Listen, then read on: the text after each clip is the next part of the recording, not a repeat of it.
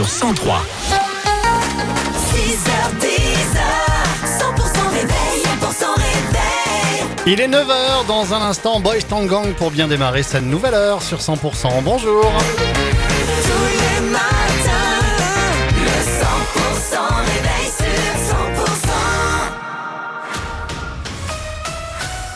Le journal, c'est avec Pauline Chalère. Bonjour Pauline. Bonjour Fred, bonjour à tous. Le procès du youtubeur toulousain Papacito se tient ce mercredi devant le tribunal de Paris. Il est jugé suite à ses vidéos menaçantes publiées sur YouTube où il s'attaquait au maire de Montjoie dans le Tarn-et-Garonne.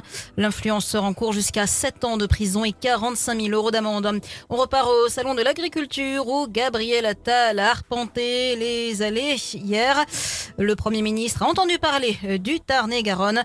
Président de la Chambre d'agriculture du 82, Alain Hiche, en a profité euh, pour euh, parler aux locataires de Matignon de la problématique des indemnisations après la tempête de juin dernier, euh, qui ne sont pas encore toutes arrivées sur les comptes bancaires des agriculteurs. On écoute Alain Hiche. On est quand même loin de ce que de nous avait annoncé. Juste pour rappeler quelques chiffres, c'est 36 millions de pertes sur le département. Au- Aujourd'hui, on, on est à 6 millions simplement d'aides. On est loin de ce qui avait été annoncé. On avait dit au ministère à une réunion qui était à l'automne dernier que les, les aides qu'on pouvait percevoir c'était 40%. On est seulement à 15 à 20% de ce qui avait été annoncé.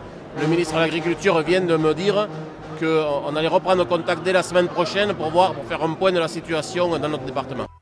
Aujourd'hui, la présidente de l'Occitanie, Carole Delga, est toujours sur place. Elle doit inaugurer le stand Tarn-et-Garonne Tourisme. Alors que dans le Tarn-et-Garonne, justement, l'A62 reste coupée entre Agen et Montauban. Les agriculteurs ne lâchent rien. Ils occupent notamment le péage de Castel-Sarrazin et n'envisagent pas de lever le camp. Les agriculteurs en colère qui attendent un déplacement d'Emmanuel Macron. Et le prix du lait qui est au cœur hein, des problématiques agricoles. Et justement, dans ce domaine, la coopérative Sodial a peut-être trouvé la solution. Elle est basée au Salon de l'Agriculture actuellement et a lancé un label qui s'appelle Les éleveurs du Sud-Ouest. Un lait produit, collecté et transformé dans le Sud-Ouest. La coopérative verse un bonus de 5 centimes par litre aux éleveurs. Olivier Beaufils est administrateur de la coopérative Sodial. La cagnotte, euh, c'est euh, du revenu additionnel. Et puis, euh, l'enjeu, c'est de pouvoir ben, être plus durable et euh, préparer euh, les transitions, qu'elles soient euh, sur la main-d'œuvre, via de la rémunération, ou sur des adaptations comme des pré-refroidisseurs, ou de la ventilation, ou de l'isolation. Propos recueilli par Gilles Gauthier. Les pompiers du Gers ont dû intervenir pour un incendie hier soir à l'île Jourdain. Un feu de friteuse parti dans un restaurant. Heureusement, sans clients au moment du sinistre. Le propriétaire et un employé ont donné l'alerte. Ils sont indemnes. Le député de l'Ariège se mobilise pour sauver les pattes du de l'EHPAD du phosphate menacé euh, suite à la demande du groupe propriétaire Medicharm d'être placé en liquidation. Faute de repreneur, l'EHPAD du phosphate n'est pas à l'abri d'une fermeture. Le député Laurent Panifous a rencontré les élus de la Comcom à et il s'est proposé de faire une offre pour sauver l'EHPAD, sans empêcher bien sûr en toute proposition de reprise. La grève se poursuit au centre courrier de Mirande dans le Gers où l'ensemble des facteurs sont en grève depuis 30 jours. Ils étaient hier devant la poste pour manifester leur colère contre un projet de restructuration qui entraîne, on le rappelle, quatre suppressions de postes. Vigilance jaune pour crue maintenue ce matin sur le Tarn-et-Garonne, le Lot, le Gers, le Lot-et-Garonne.